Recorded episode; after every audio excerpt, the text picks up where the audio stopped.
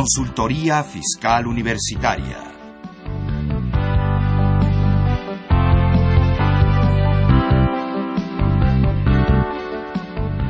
Un programa de Radio UNAM y de la Secretaría de Divulgación y Fomento Editorial de la Facultad de Contaduría y Administración.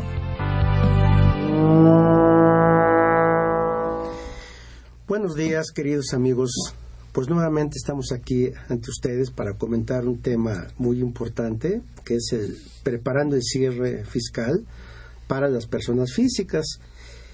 En, esta ocasión voy a iniciar, soy su servidor contador Vicente Velázquez Meléndez, pero en unos eh, minutos estará por aquí nuestra conductora y titular de este programa, la profesora Susana Mireles. Eh, en esta ocasión, bueno, eh, los invitados somos su servidor, ya mencioné Vicente Velázquez, pero contamos con la participación del maestro Julio Ortiz, que es toda una eminencia en esta materia, profesor de nuestra facultad, director de su despacho, especialista en impuestos, está a punto de obtener su grado de maestría en el área fiscal. Y bueno, ustedes escucharán sus comentarios siempre, siempre muy atinados. Julio, pues estamos aquí. Gracias por la invitación, Vicente, y pues vamos a platicar sobre este tema. Vamos a platicar de, del tema. Julio, el día de hoy eh, vamos a platicar acerca del de, eh, cierre y la declaración de las personas físicas. Como en cada año, las personas físicas tienen que preparar su declaración anual.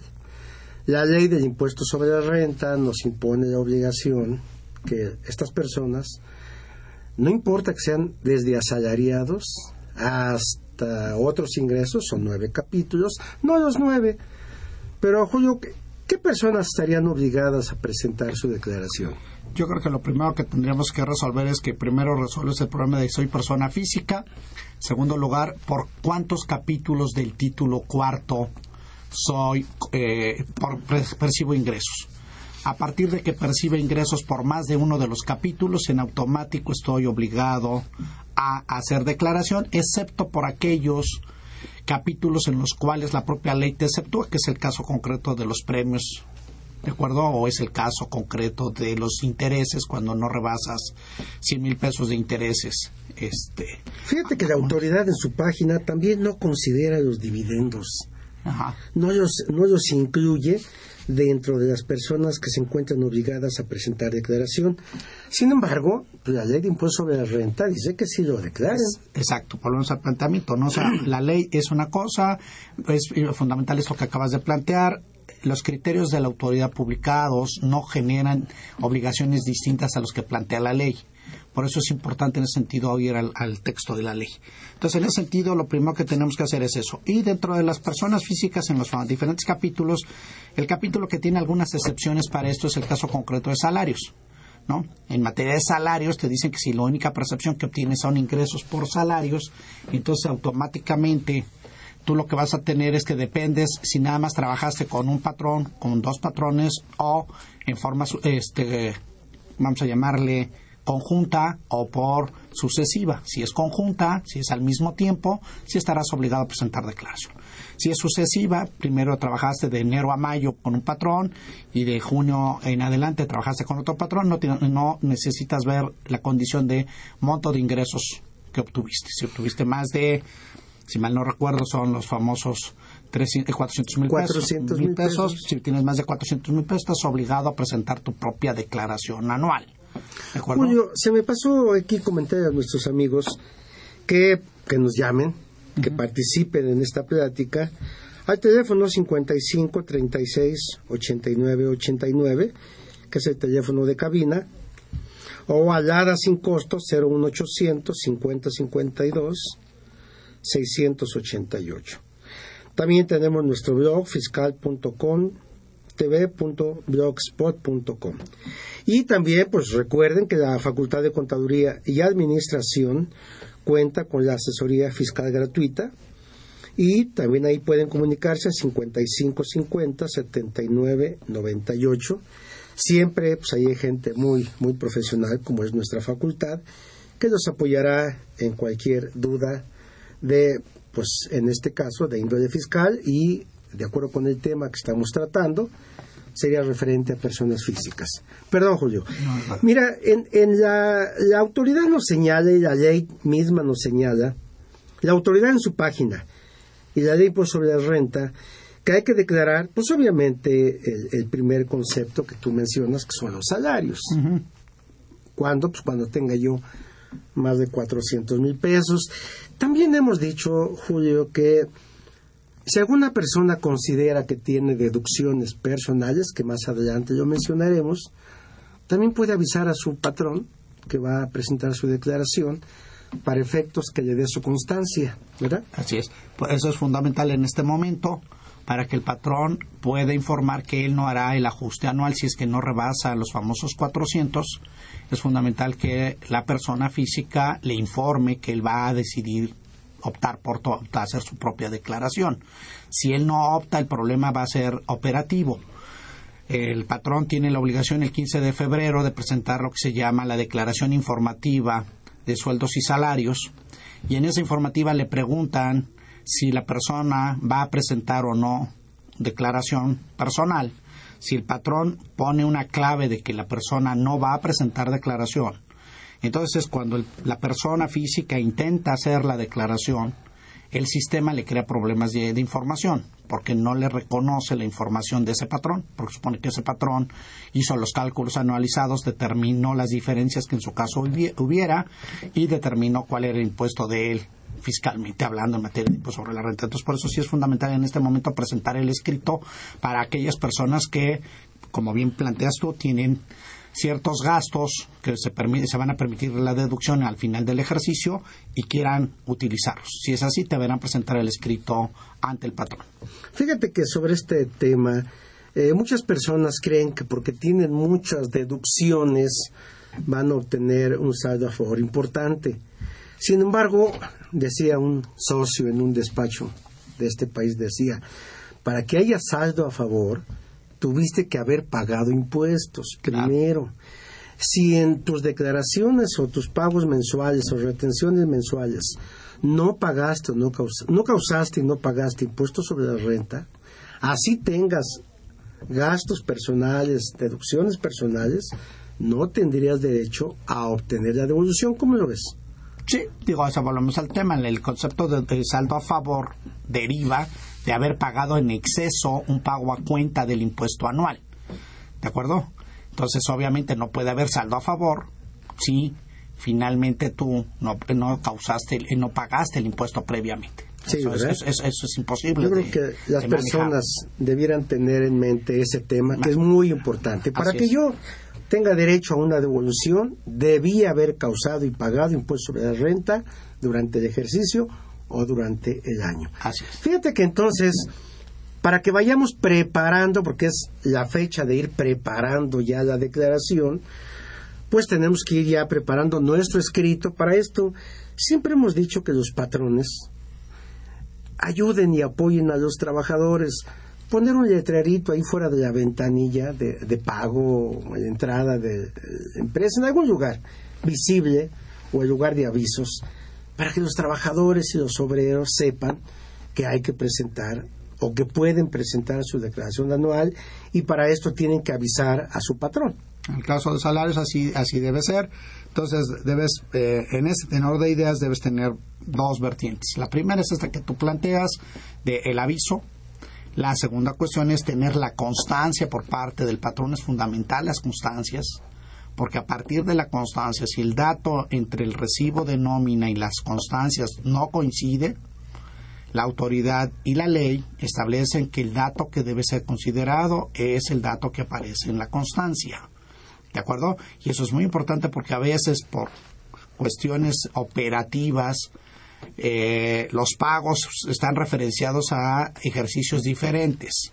Entonces hay que tener mucho cuidado entre los, momentos de los recibos de pago y los momentos de constancia eh, en, el caso de sueldos y salarios. Es un tema a veces ríspido con los patrones Por eso es fundamental que el trabajador verifique que en este momento si tiene todos sus recibos de nómina, vea si eso coincide con la constancia que le va a proporcionar el patrón y si no que haga las aclaraciones pertinentes a efecto de que cuando presente su declaración no presente inconsistencias y le quiera y no, y no le requieran más información de la que ya la declaración misma pide.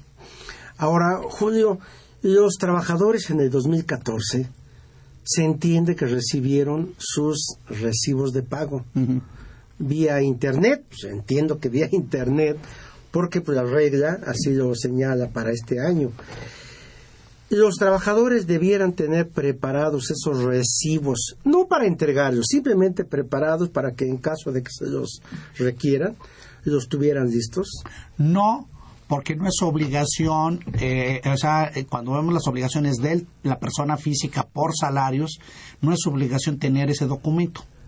Su obligación es presentar la declaración y tener la constancia. El recibo, quien está obligado a emitirlo, es el patrón. Es el que tiene la obligación de, generar el CFDI famoso. Ese es un primer tema. El segundo tema, en el caso de los famosos CFDI por nómina, es que si bien en principio la regla era que cada vez que nos pagaran, en el 2014 nos dieran por cada nómina un CFDI, la última modificación, la quinta modificación a la resolución permite que este asunto, en lugar de ser por cada pago, lo pueda hacer la empresa a más tardar, ¿sí? En este momento que vamos a hacer el cierre. Entonces pudiera caber la posibilidad de que él no tiene todos los FDIs en este momento, ¿de acuerdo? Y que al momento de presentar su declaración no contara con los FDIs eh, físicamente. Pero si no cuenta con los FDIs no pasa nada. Él no está obligado a tener los FDIs en este momento. Hasta este momento no es su obligación guardar los FDIs. Es obligación del patrón si emitirlos. Eso sí, porque si no tiene problemas ahí de... Hay multas administrativas, de consecuencias de hasta de deducibilidad. Pudiera tener el patrón problemas, pero el trabajador imparcial lo que sí es fundamental para él es la constancia de retención. La constancia, porque hasta ese momento. Así es. Ahora, si ya dijimos que el trabajador puede tener derecho a una devolución, pues también debe ir preparándose con sus comprobantes que le hayan expedido, como son los gastos médicos, dentales, hospitalarios, de funeral, transporte escolar, pago de colegiaturas, eh, aportaciones al SAR, donativos, primas de seguros, eh, tener sus comprobantes eh, preparados para que, llegado el momento de presentar la declaración, pues con esos comprobantes demuestre sus erogaciones. Sí, efectivamente, es, eh, los FDIs de esos, de esos eh, gastos que de acuerdo a las limitaciones que pues platicaremos, habrá esa posibilidad de que en términos generales, no nada más por salario, sino por cualquier concepto de ingreso de persona física, tienes derecho a las deducciones. Aunque este año hay que tener mucho cuidado eh, en el aspecto de que este año aparecen limitadas las deducciones en relación al monto de los ingresos. Es un tema que es diferente al año del 2013, en donde nosotros las deducciones no estaban limitadas en el monto. Podríamos llegar a tener el extremo de que el total de los gastos superase o llegase a no te generar base por el ejercicio.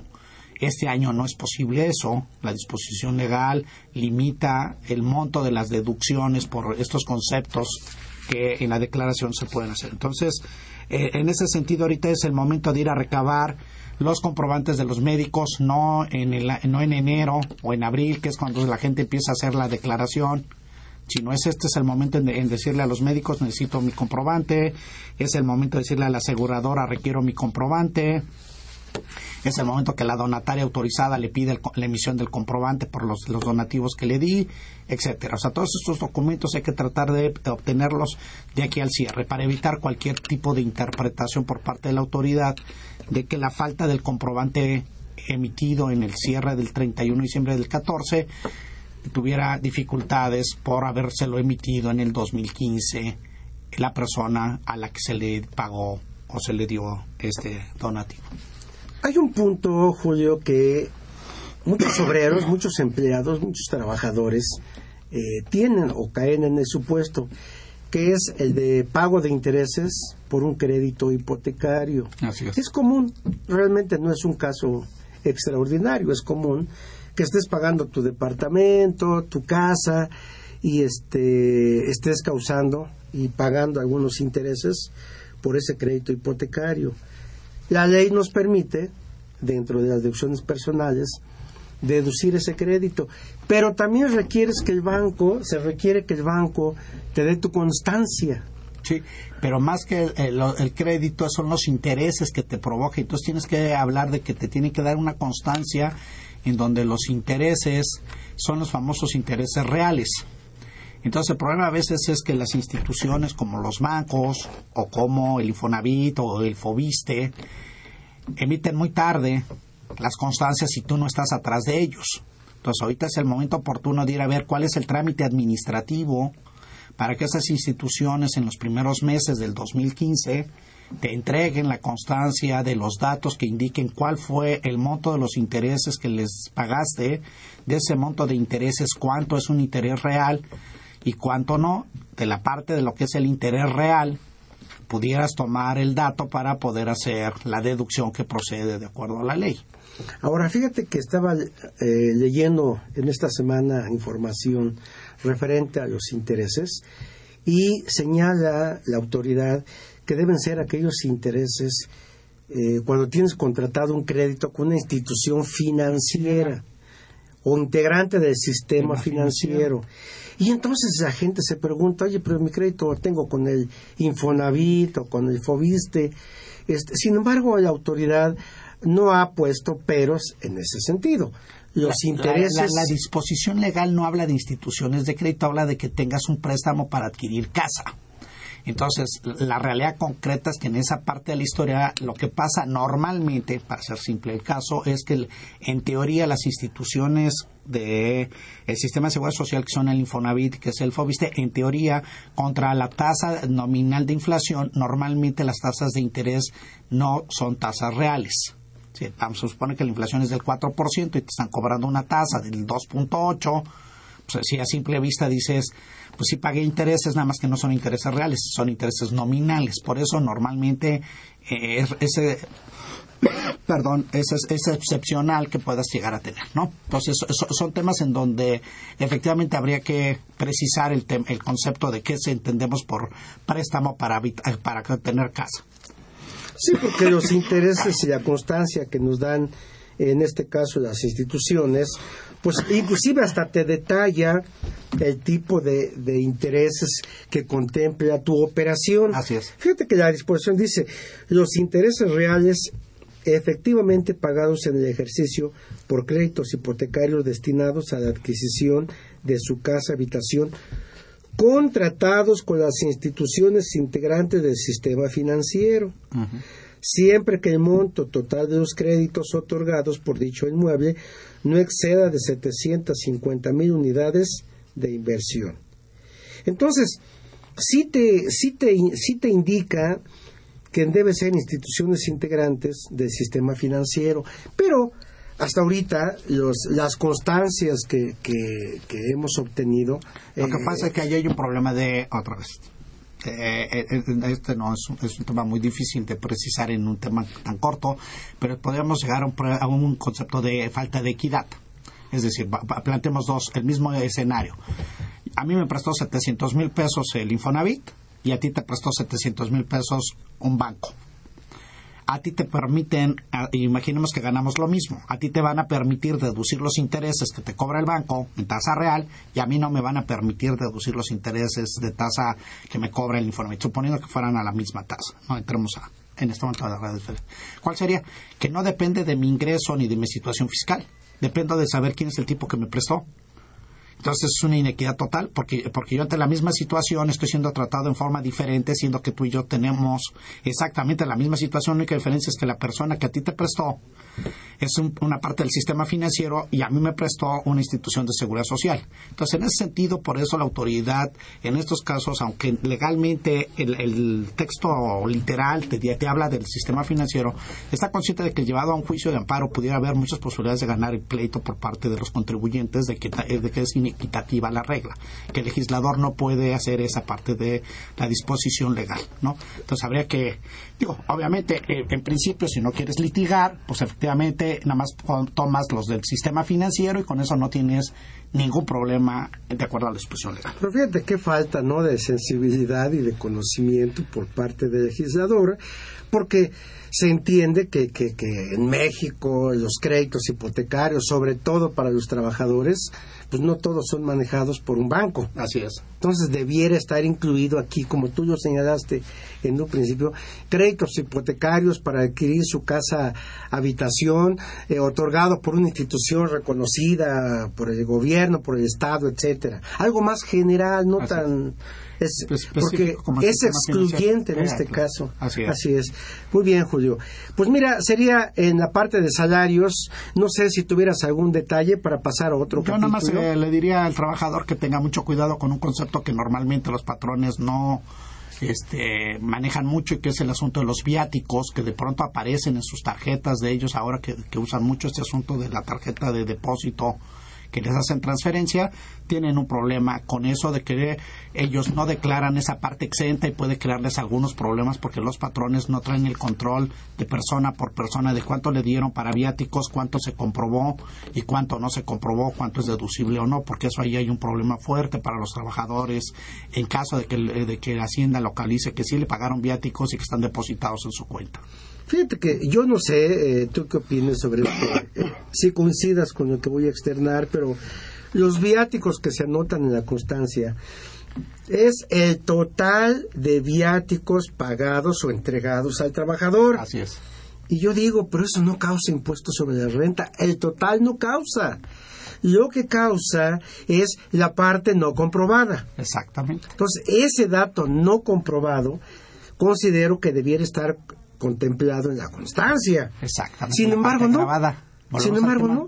Por eso el tema, lo que pasa es que otra vez, la parte, eh, o sea, otra vez, el llenado del formato, para hacer simple el ejemplo, si me dieron 10 mil pesos de, viáticos como total, y de eso yo comprobé 800, eh, digo, este, 8 mil pesos, hay 2 mil pesos que no comprobé. Esos dos mil se volverían grabados y se supone que al momento que no los comprobé, el patrón me debió haber retenido impuestos en teoría. Y cuando hace la constancia, él tendría que considerar que la parte total es diez mil menos ocho mil exentos, menos dos mil grabados. El problema es que el llenado no lo saben ya hacer los contadores, valga la redundancia, de las empresas, y es lo que mete el, el problema a la hora de que los trabajadores encuentran este tipo de información mal llenada y que no les permite hacer a ellos un llenado adecuado a su declaración anual. Y obviamente la autoridad, considerando la información que le envía el, sistema financiero, pues el trabajador tuvo en su cuenta de, nómina, que generalmente hoy ya utilizamos la tarjeta de nómina o de banco para la nómina, pues va a tener más, más dinero depositado de que se consideró para el cálculo del impuesto y después pues hasta pudiera haber un problema ahí de discrepancia, ¿no? De, Así es, de los montos. Pero bueno, este, ojalá que algún día esa parte de los viáticos se, se corrija y vuelvo a insistir que solamente se incluye la parte no no este no demostrada con con comprobantes adecuados o que se pongan los dos que se ponga el dato total la parte comprobada y la parte grabada. Exactamente. Y eso solucionaría cualquier problema de información. Sí, con la parte de viáticos. Bien, pues, pues si no tienes inconveniente, vamos a pasar a otro capítulo claro. importante, que es hoy día el capítulo 2 del título cuarto, referente a las actividades empresariales, que para este año 2014 pues ya nada más hay dos secciones, la sección primera y la segunda. Traíamos tres, pero con los cambios que hicieron para este año quedaron dos. La del régimen general y la del eh, régimen de incorporación fiscal. Yo creo que para obviar, pues ya desechamos el régimen de incorporación fiscal para efectos del cálculo de la declaración anual, porque ellos no la hacen. Pero es el tema, tienen un tratamiento especial de que tienen que hacer con las declaraciones, un cálculo bimestral, el, impuesto en teoría se, se, calcula en forma bimestral y es un cálculo definitivo. Definitivo, pago definitivo, que retomando el tema del cálculo anual, la gente ha dicho, oye, pero esos amigos ya no van a poder aplicar deducciones personales, no van a poder tener un saldo a favor de, de IVA, de ISR, o sea, pierden algunos beneficios. El RIF. Pudiera ser que sí, eh, habría que hacer el análisis eh, concreto, pero eso es otro tema en su momento. ¿Tú crees que pierden beneficios estos amigos o tú ves correcto el procedimiento de Lo que, que no pasa es que estamos en un régimen mixto. Debemos recordar siempre que en materia de impuestos sobre la renta tenemos dos formas de resolver el problema de pagar impuestos. Un- una fórmula es eh, trabajar con un sistema cedular, en donde cada capítulo es tasado bajo una, eh, bajo una tasa, pues puede parecer cara, barata, buena o mala, es una forma de calcular impuestos, y otro es trabajar con el sistema acumulativo. Lo que pasa es que en el caso del RIF, lo que estamos tratando de llegar al planteamiento inicial es estamos saliendo de una transición en donde era una tasa definitiva, los estamos tratando de llevar a, a dimensionar cuánto vale el impuesto si es que tomáramos una tarifa anualizada, ¿no? Entonces es un sistema híbrido en este momento en donde nosotros todavía no estamos muy conscientes, digo no conscientes, sino todavía la autoridad no toma una decisión administrativa de qué hacer, ¿no? Entonces me parece que ahí es donde estaría el tema. Este, sí, sin embargo, yo creo que este sistema debe corregirse.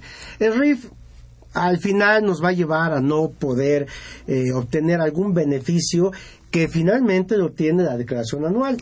Este, y bueno, pues ya comentaremos esto, vamos a tener un corte y además queremos comentar a nuestros amigos que la maestra titular de este programa, Susana Miralles, está con nosotros y va a continuar, maestra. Bueno, Buenas tardes, muchas gracias. Una disculpa, pero verdaderamente cierran calles de la noche. No, en esta mañana. ciudad es complicado. Vamos a un corte y regresamos, por favor. Están con- ¿Piensas poner un negocio? ¿O tienes un negocio y quieres mejorar su desempeño? ¿Eres una persona comprometida? ¿Te gusta el liderazgo y la competitividad? Entonces la revista Emprendedores es para ti. Con 26 años de experiencia, es un referente obligado para guiar a la pequeña y mediana empresa e impulsar la actividad económica de nuestro país. Informes y suscripciones en publishing.fca.unam.mx o bien comuníquese al 5616-1355. Emprendedores, la revista, publicación bimestral.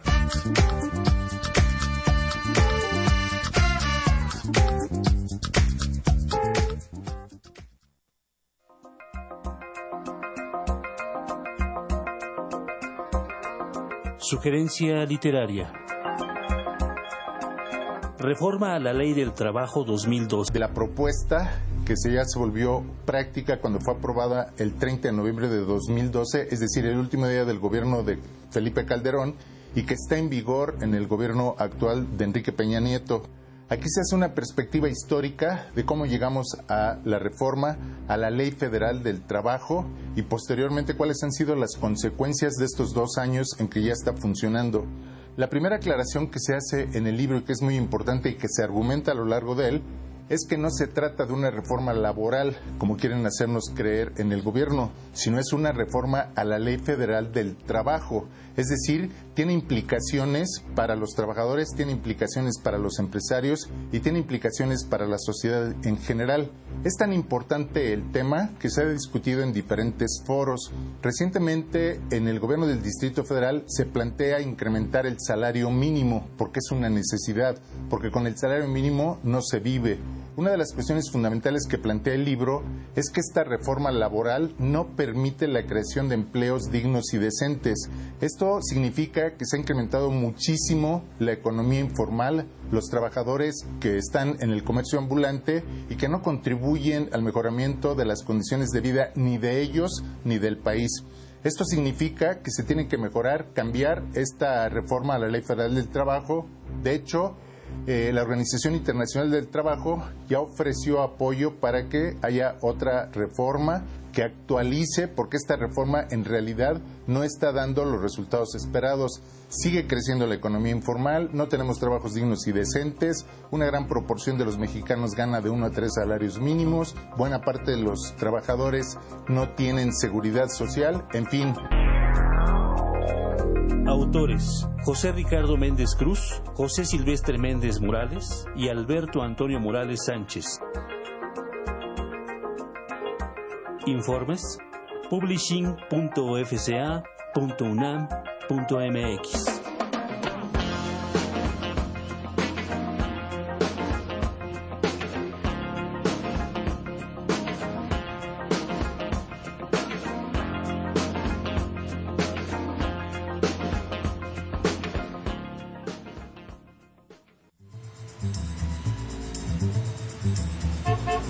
Se va a llevar la revista Consultorio Fiscal único en su género Aquí encontrará los artículos y sugerencias en materia contable, fiscal y administrativa. Ahora consultorio fiscal, desde la calle, más cerca de ti. Esta es su información caliente, señor, señora. Con más de 25 años en publicar artículos, noticias fiscales y opiniones de especialistas. Señora, es útil para el empresario, el contador, el administrador o la persona física. En ella encontrarás todo lo del SAT, IVA, ISR, Infonavit, prestaciones, testamentos, contabilidad electrónica, ley aduanera, medios de defensa, lavado de dinero, pensiones, IMSS, ISTE, aguinaldos, miscelánea fiscal, entre otros temas. Acérquese, la tengo en colores: azul, rojo, verde, naranja, todo para los gustos de la damita del caballero. Suscríbete en www.consultoriofiscalunam.mx o comunícate al 5610-1355 y 5622-8310.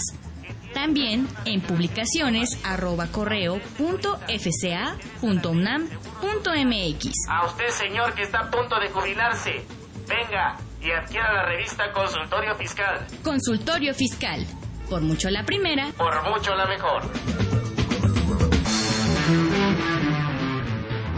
Bueno, pues ya estamos de regreso. Los saludos a Susana Mireles, ya lo mencioné antes del corte. Eh, pues tenemos una pregunta de Julieta Torres que nos dice que tiene un error en su RFC, pero el SAT le dice que ya no puede hacer esa corrección. ¿A dónde puede recurrir para solicitar dicha corrección? Pues técnicamente el que controla el RFC es el SAT. Lo que procedería es que es probable que la gente que está en la parte operativa le diga que no. Lo que tiene que hacer es un escrito libre dirigido a la Dirección General Jurídica planteando el problema y diciendo cuál es la causa del error. O sea, que la fecha de nacimiento que ella dio o el nombre que ella dio está equivocado contra su acta de nacimiento. Si eso es así, efectivamente tiene que haber corrección al dato. Que también luego los problemas son, bueno, el acta de nacimiento es la fuente original, pero a veces tienen problemas en los nombres, que no, te enteras que tienes dos nombres y eh, Por eso, el acta de nacimiento es el origen de ese asunto. Si el acta de nacimiento que ella presentó originalmente traía el nombre con el que la este, ¿cómo se llama? La registraron. La registraron, va a tener ella que resolver primero el problema del acta de nacimiento. ¿Por qué? Porque el SAT si tiene el acta original le va a decir que ese era el problema. Si no fue con acta, si no fue de aquellos que traemos desde hace chorrocientos mil años y que administrativamente hicimos el trabajo y hicimos el RFC con aquellas famosas reglas que existían en aquel entonces, entonces simplemente aportando el registro federal de contribuyente, digo, el acta de nacimiento, la jurídica le va a decir cómo tiene que hacer el procedimiento, pero efectivamente es muy probable que la gente de operación le diga que no se puede hacer nada porque ella fue la que firmó el aviso y teóricamente aportó un acta de nacimiento. Si el acta de nacimiento es falsa, pues ahí sí hay un problema ya hasta de orden eh, legal y, de defraudación y cosas por el estilo. Entonces sí tiene que analizar con qué documento ya respaldó su inscripción original. Así ah, de plano fuera un caso extremo que no tuviera respuesta de nadie, bueno, siempre existe la PRODECON, ¿no? Para que concilie el dato. Está bien. Pues tenemos revistas. Nuestra facultad está regalando 10 eh, ejemplares de la revista número eh, de la segunda quincena de noviembre, la número 606, eh, que precisamente trae una práctica para el cierre fiscal 2014. trae cuestiones, pues todavía no tenemos las reglas definitivas en este tema. Todavía esperamos cambios para la contabilidad por medios electrónicos. Sí, la última noticia llegó en la ley de ingresos. En el artículo 22, fracción cuarta, nos señala que no se haga nada por 2014. Por lo menos eso, aunque no está escrito de esa manera, eso interpretamos. No presentarás por 2014, lo harás a partir de enero de 2015. Ya sabemos que el código nos señala que la presentemos cada mes. Hasta ahorita es lo que se tiene en materia de contabilidad publicado en el diario oficial. El artículo 22, fracción cuarta de la ley de ingresos. Esperaremos, se ha hablado de que las reglas van a cambiar, el catálogo va a cambiar, eh, va a haber diferimiento en plazos, en tipo de personas, actividades, etcétera. Van a haber muchas reglas en materia de contabilidad. Estaremos en espera de ellas, seguramente saldrán de aquí al 31 de diciembre porque debemos estar listos. Ahora, el hecho de que salgan publicadas y que nosotros las conozcamos en el diario oficial, pues no implica que el programa y los eh, encargados de elaborar estos programas eh, lo tengan preparado también. Yo creo que debiera eh, publicarse de inmediato para que la gente encargada de la programación haga los programas y las empresas ya los tengan. Pero bueno, estaremos en espera, habrá seguramente muchas noticias. Bueno, pues llámenos y llévense un ejemplar de la revista 606 de eh, Consultorio Fiscal. Pues bueno, vamos entonces a continuar con el tema. Estaban ustedes en la parte del capítulo 2 del de, eh, régimen de incorporación fiscal. No sé si quede algo pendiente respecto al régimen de incorporación pues fiscal. Solamente que ellos no presentan declaración anual. Ellos en cada mes van haciendo su pago, van eh, considerando sus ingresos, sus gastos, sus estrictamente indispensables para su actividad. Bimestrales, ¿no? Bimestrales, sus pagos bimestrales y pues definitivos. Y que no se les olvide hacerlos en enero si no están al corriente, porque si no, entonces sí pueden llegar a salir del régimen, por no regularizarse, ¿verdad? Y regresarían al régimen general. O sea, la regla original es, estás primero en el régimen general y para estar en el régimen de RIF necesitas cumplir todas las disposiciones de RIF. Si falla alguna, te regresas a régimen general Sí, en la misma ley de ingresos que ya mencionamos viene una regla o un artículo eh, comentando que no se preocupen. Si no lo han hecho, lo pueden hacer en el mes de enero y continúan en este régimen. Entonces, la recomendación sería esa. Si no han hecho sus declaraciones, hay que hacerlas. Que las hagan en este momento, que presenten las bimestrales, que proceden. No hay pago. Prácticamente este año todo el mundo que está en el RIP prácticamente no está pagando, está informando nada más. Salvo el IVA en su caso, ¿no? Sí, lo cobra. Sí. ¿Y, el, ¿Y los FDIs de la nómina? Vamos a decir que los FDIs de nómina traes el tema de que si tienes que hacerlos o no hacerlos. En el caso de los RIF, teóricamente todo mundo tenemos que hacer FDIs. simplemente volvieron a diferir la fecha oportuna. Eh, antes era que cada vez que pagabas y ahora ya nos volvieron a llevar hasta el final de que podemos generar todos hasta diciembre. Hasta diciembre. Entonces, otra vez, estas personas en estricta teoría tienen la obligación de generarle a sus trabajadores los FDIs por este tipo de, de, pagos que ellos reportan en su declaración mensual. Y que muchos de ellos, por el costo que representa, porque todo esto representa costo y trabajo, mucha gente está yendo a la página de mi portal del SAT para que a través de esa página emitan estos recibos. Aunque no es tan, tan sencillo, ¿eh? porque hay que es como una máquina de escribir, hay que capturar cada dato y cada pago y que hacerlo. Son sencillos para la autoridad porque así ella está vendiendo el, este régimen, ¿no? Que todo es sencillo, que se acerquen a la autoridad, que no necesitan un contador que nomás se metan en la página. Pero yo creo que, por muy sencillo que sea, pues hay que capturar, hay que meter los datos fiscales, las cantidades, etcétera. Yo creo que se requiere un poco de preparación, por lo menos. Pero bueno, eh, entiendo que hay asesoría allá en el SAT para la gente que realmente no tenga los recursos y quiera cumplir con estas obligaciones fiscales.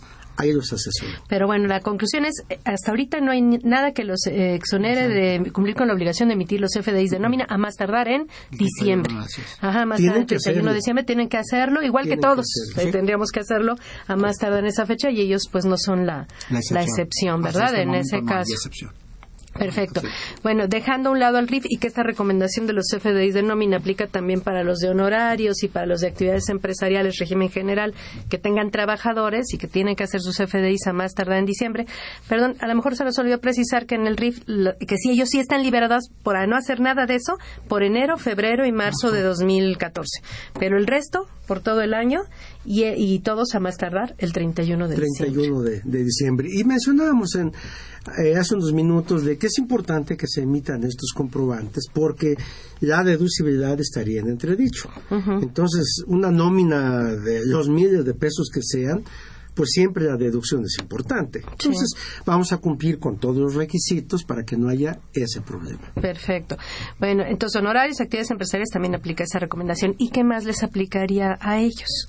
a las personas físicas de honorarios y actividades empresariales. En términos de la declaración anual, a mí me parece que, cuando estás ya en el régimen general de ley, me parece que tienes que hablar de tres cosas básicamente.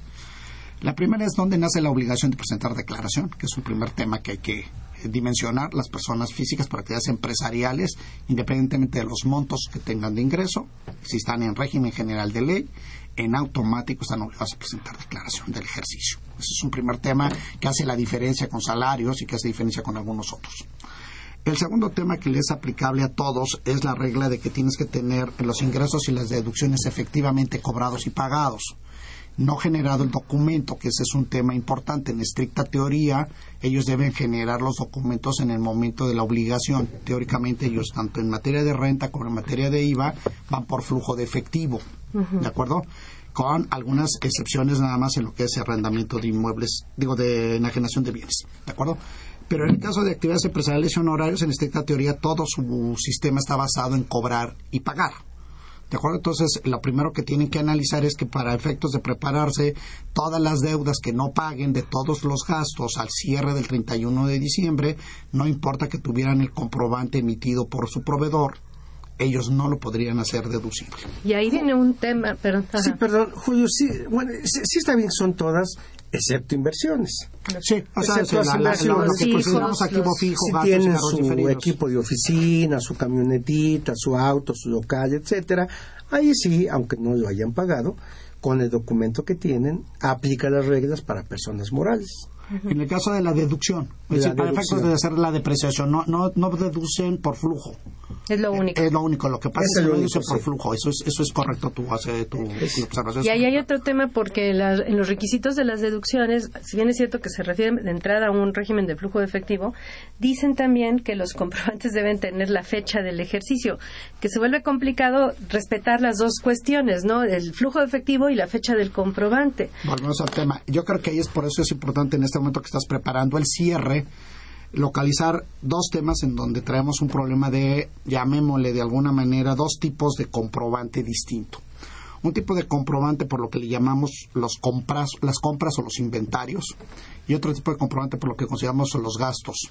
¿De acuerdo? En el caso de los gastos, efectivamente, cualquier gasto tiene que englobarse en esta parte de la historia. Entonces, el tema de flujo de efectivo es un tema en donde el comprobante, la gran discusión técnica es en qué momento debo tener en los requisitos de deducibilidad. Y entonces entramos a una discusión técnica de si es al momento de presentar la declaración del ejercicio o es al momento de haber celebrado la operación de flujo, que es el tema al que tú te refieres. O sea, es, vamos a poner el caso simple. Eh, me, me, cobra, me cobran la renta del local. Si la, si la renta del local viene con fecha de diciembre y yo pago en enero, pues en diciembre no es deducible porque no he pagado y en enero no es deducible porque el comprobante no es del mes de, de de enero. Entonces es un tema en donde necesitamos tener en estricta teoría el, empa- el- el- el empacar uno con otro. Ajá, y este, entonces aquí forzosamente tienes que tener el, el comprobante con la fecha del ejercicio y la fecha del y, y el pago tiene que hacerse dentro del ejercicio para ser deducible, ¿no? En Sí. ese caso forzosamente. Lo que pasa que, como, como mencionaba este maestra, hay una combinación de requisitos para el caso de, de las deducciones. Primero, dice, tratándose de gastos, me especifica, dice, este, debe ser el comprobante del ejercicio por el cual estás haciendo la deducción. Sin embargo, podrás cumplir con los requisitos hasta la, eh, de las deducciones hasta la fecha en que presentes la declaración anual. Mira, por ahí hay un principio que luego mencionamos jurídico que dice, ante una disposición general y una específica, aplicamos la específica. Este, entonces, bueno, pues yo tengo, yo puedo recabar mi documentación hasta el día en que presente mi declaración. Puedo recabar y cumplir con los requisitos Pero, excepto, pero los que están especificados para los que deben estar durante el año. Por ejemplo, salarios. tienen que estar Yo no puedo, oye, me dijiste que hasta abril, que es mi fecha de presentación de declaración, puedo cumplir con los requisitos, por lo tanto voy a pagar en enero, febrero o marzo mi nómina y la deduzco en el año anterior. Dice, no, no, no. Esa debió pagarse eh, durante el año que vas a declarar Y además emitir el CFDI, que ya lo y además emitir el CFDI. Entonces ahí se combinan los requisitos de las, de las deducciones para el caso de, de estas personas. Ahora, la actividad empresarial eh, hasta cierto punto tiene un beneficio ¿Por qué? Porque tiene sus deducciones estrictamente necesarios, estrictamente necesarios para su actividad y tiene además sus deducciones personales. Entonces, estas personas, pues, entre comillas o entre paréntesis, pudieran eh, llamarse un poquito afortunadas en esa parte de las deducciones. Bueno, entonces están los requisitos del pago, de los comprobantes. Y entonces, ese es un, primer tema. El segundo tema es el levantamiento famoso de, los, inventarios, ¿no? Que es, es todo, un caso tema, y tema y un problema. Un problema principalmente en personas físicas, ¿no? Es eh, primero una obligación técnica en donde tienes la obligación de llevar un sistema de control de inventario llamado sistema de control de inventarios perpetuo. Y este es un primer tema que hasta este momento no le hemos dado importancia en personas físicas. Sin embargo, la autoridad tiene las facultades para exigir que se muestre que el documento existe, lo que en contabilidad los contadores llamamos el CARDEX, no importa si lo hacemos en un sistema electrónico o lo hacemos en papel. Bueno, que ahora todo se supone que teóricamente todo debe ser eh, electrónico, ¿no? En, en estricta teoría así es, sin embargo los papeles de trabajo pueden ser parte de ellos. Así es. Este, pero volviendo al planteamiento, el problema aquí radica en que normalmente en las, en las personas físicas de actividades empresariales no tienen el sistema, normalmente trabajan bajo un sistema eh, que le llamábamos en la contabilidad pormenorizado, en donde inventario inicial más compras menos inventario final sacábamos el famoso costo de ventas. Este sistema, si bien es en materia contable, pudiera haber discusión de que es, operable o no, desde el punto de vista fiscal, es un sistema que no permite que esto se, se maneje. Entonces, debieran de, en este momento, prepararse no sé si hicieron los registros o no los hicieron, pero hay que hacerlos. Ese es un primer tema. Ajá, ahí, bueno, esto es parte de la contabilidad, estamos de acuerdo, ¿no? Este, y ahí el problema es que las mismas reglas no son consistentes con esta situación. Teóricamente sí está en la ley, ¿no? Pero en la regla 12812, si no mal, sí, 12812, que habla de la contabilidad este, del programa de mis cuentas, dice, bueno, pues el programa de mis cuentas es obligatorio para el RIF. Dice, pero, dice, el resto de las personas físicas podrán optar por él. Así es como está la regla hoy por hoy, que probablemente la vayan a cambiar en lo que queda del año, porque ya sabemos que en contabilidad ahorita no hay nada escrito, ¿no? Sí. Pero se suponía que lo de la contabilidad iba a entrar en julio, que ya dijimos que por ley de ingresos ya no queda 2014 incluido que queda entonces, bueno, la duda, entonces, ¿qué pasa con 2014 respecto a la contabilidad? Este, ¿qué es lo vigente para 2014 respecto a la contabilidad? Porque ya no hay, este, ya no está el 28 vigente, el 28 del año pasado que hablaba del control de los inventarios, este que habla de cualquier sistema mecánico, etcétera, y está el 28 nuevo que este que habla de los medios electrónicos y está la regla miscelánea hoy por hoy que dice que todas las personas físicas, este excepto RIF que para ellas es obligatorio, pueden optar por llevar la contabilidad con el programa Mis Cuentas. Y entonces ahí queda bailando el asunto sin establecer, ojo, sin, eh, sin referirse al monto de los ingresos máximos de las personas para ver si quienes sí pueden y quienes no pueden, ¿no? Así como está redactada hoy, la regla dice, el resto de las personas, sin decir si son de dos millones, de más de dos millones ni nada, pueden optar por este sistema. Y entonces, el control de los inventarios, que en principio sí es este parte de la contabilidad, Una cosa queda ahí en el limbo hasta que no se aclare. Lo que pasa es que tenemos que entrar a dos temas en esa parte que tú planteas. La primera es la regla específica de renta contra la regla general de código porque la regla de renta, renta dice claramente que hay que llevar el sistema.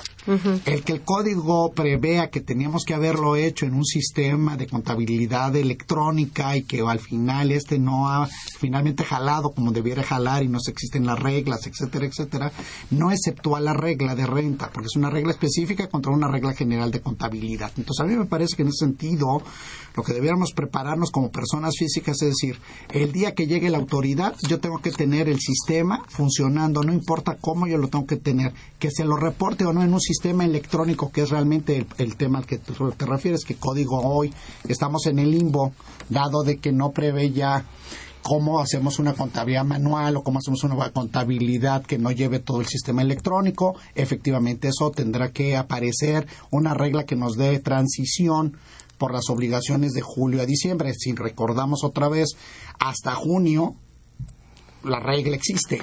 ¿no? Entonces, por eso es importante en ese sentido decir, tengamos mucho cuidado en este tipo de cosas porque el concepto específico... y lo ideal sería que se controlara para efectos de control interno, del manejo del negocio. y, yo creo que también una cosa que es muy importante en ese sentido, Susi, es el asunto de las famosas diferencias de inventario que es un asunto que ahora en, materia de que hemos estado teniendo muchos problemas en devoluciones de IVA y que hemos estado teniendo muchos problemas en la revisión de impuesto al valor agregado, la autoridad sí está aplicando el asunto de decir, venga para acá, tráigame usted esos ajustes a los almacenes, explíqueme por qué fueron las diferencias y si no las justificas en términos de renta, por mermas o por caso fortuito o fuerza mayor, este, o destrucción de bienes, entonces la autoridad te está aplicando el cobro del impuesto al valor agregado en los términos de la ley y el reglamento. Que eso ya quedó perfectamente regulado, digamos, a partir de 2014, ¿no? Exactamente. Porque todavía había unas dudas ahí respecto a 2013 y para atrás, pero 2014 ya quedó perfectamente, definido. claro que la regla del reglamento es aplicable, que entonces tenemos, por eso es fundamental el cierre ahorita,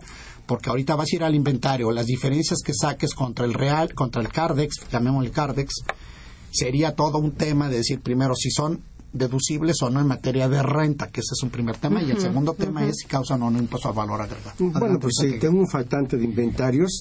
Siempre va a ser algo. Siempre va, para efecto de IVA, ves que nos dice que, que, estamos obligados a, a considerarlo como, como una enajenación. Así Esto está considerado en el artículo 8 de la ley del IVA.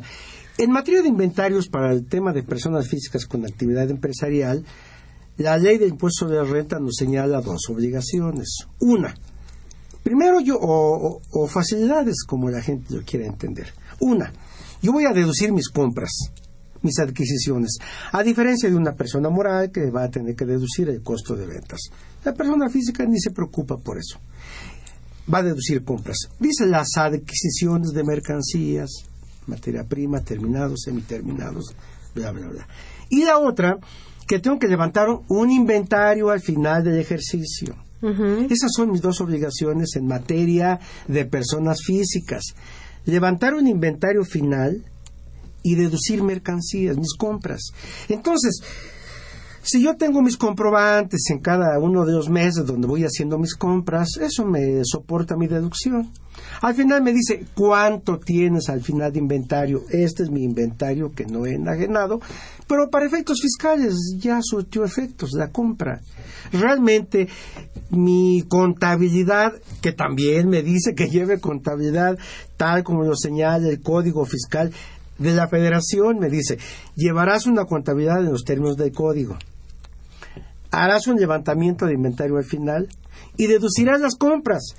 Esas tres reglas que vienen en nuestra ley del impuesto sobre la renta, en las obligaciones, en nuestro artículo 110 de la ley del impuesto sobre la renta, yo creo que facilitan el trabajo para las personas físicas con actividad empresarial. Aunque para código, en términos de código sí establece el control de los inventarios. Así Pero mientras no se, pero por eso digo que aquí sí es muy importante qué obligaciones tengo en materia de contabilidad y obviamente eso se complementaría con las reglas de resolución miscelánea. sí, exacto. Usted mencionaba hace un momento, oye, pero si me voy por mi portal y a la página del SAT, ah, entonces me voy a tener a las reglas establecidas para ese caso. Yo llevaré el control de mis, de mis compras y ventas y emisión de comprobantes. Es lo único que trae el sistema, además. A través del portal. Y oye, y entonces lo que está aquí señalado, pues mira, ya no me aplica.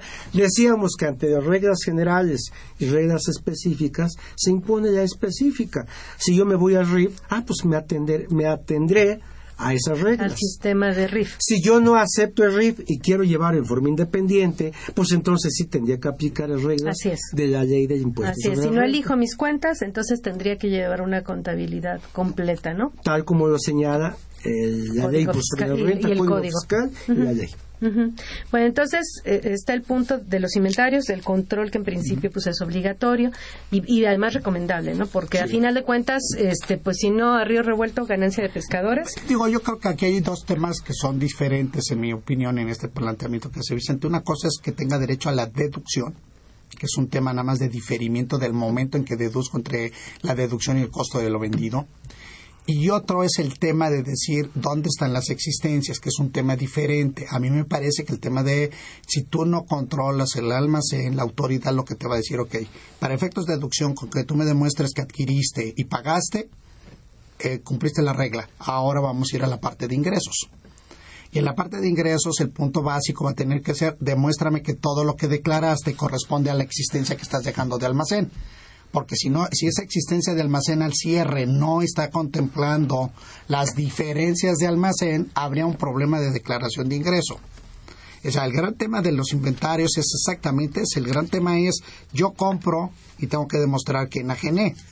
Porque si yo compro y no enajeno, no es porque no sea deducible la adquisición. La gran pregunta es dónde está el almacén.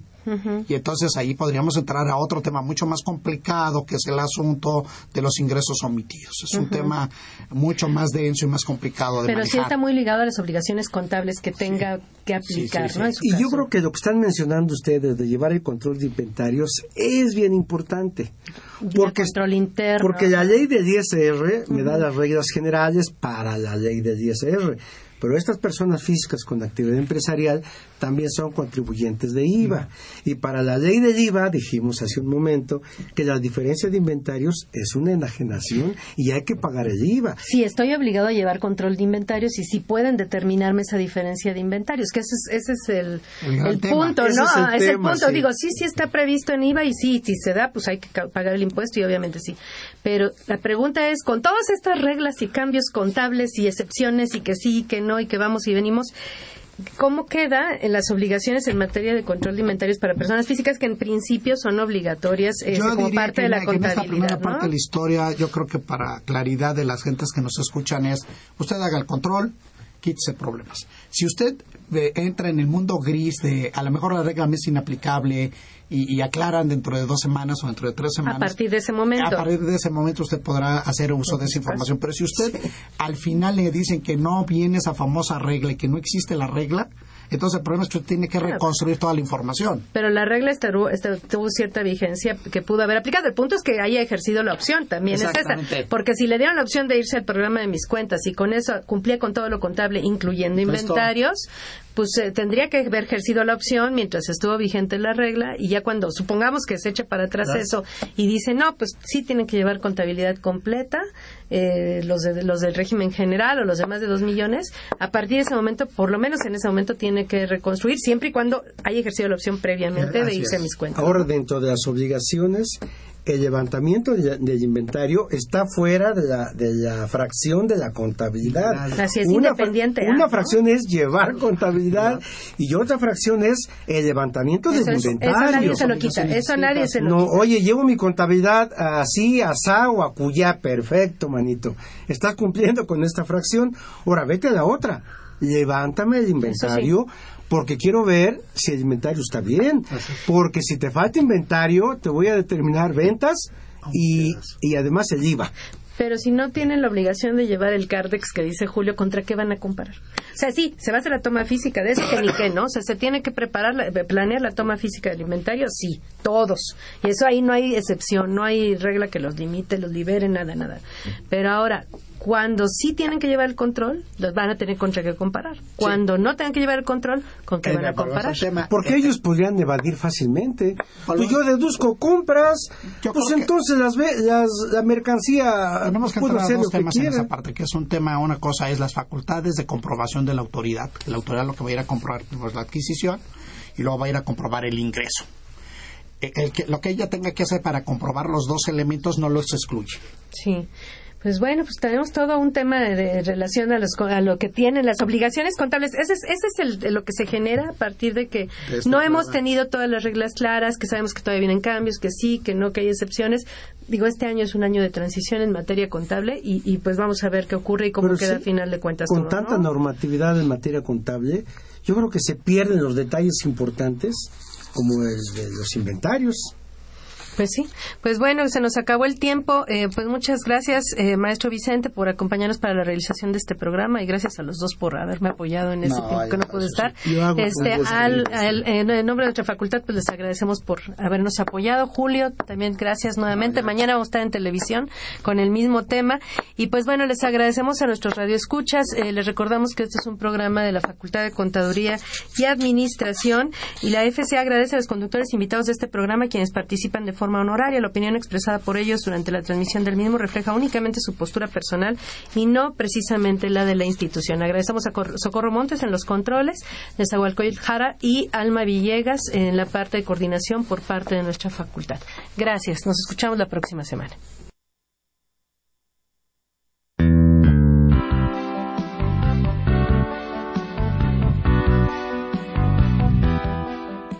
Consultoría Fiscal Universitaria.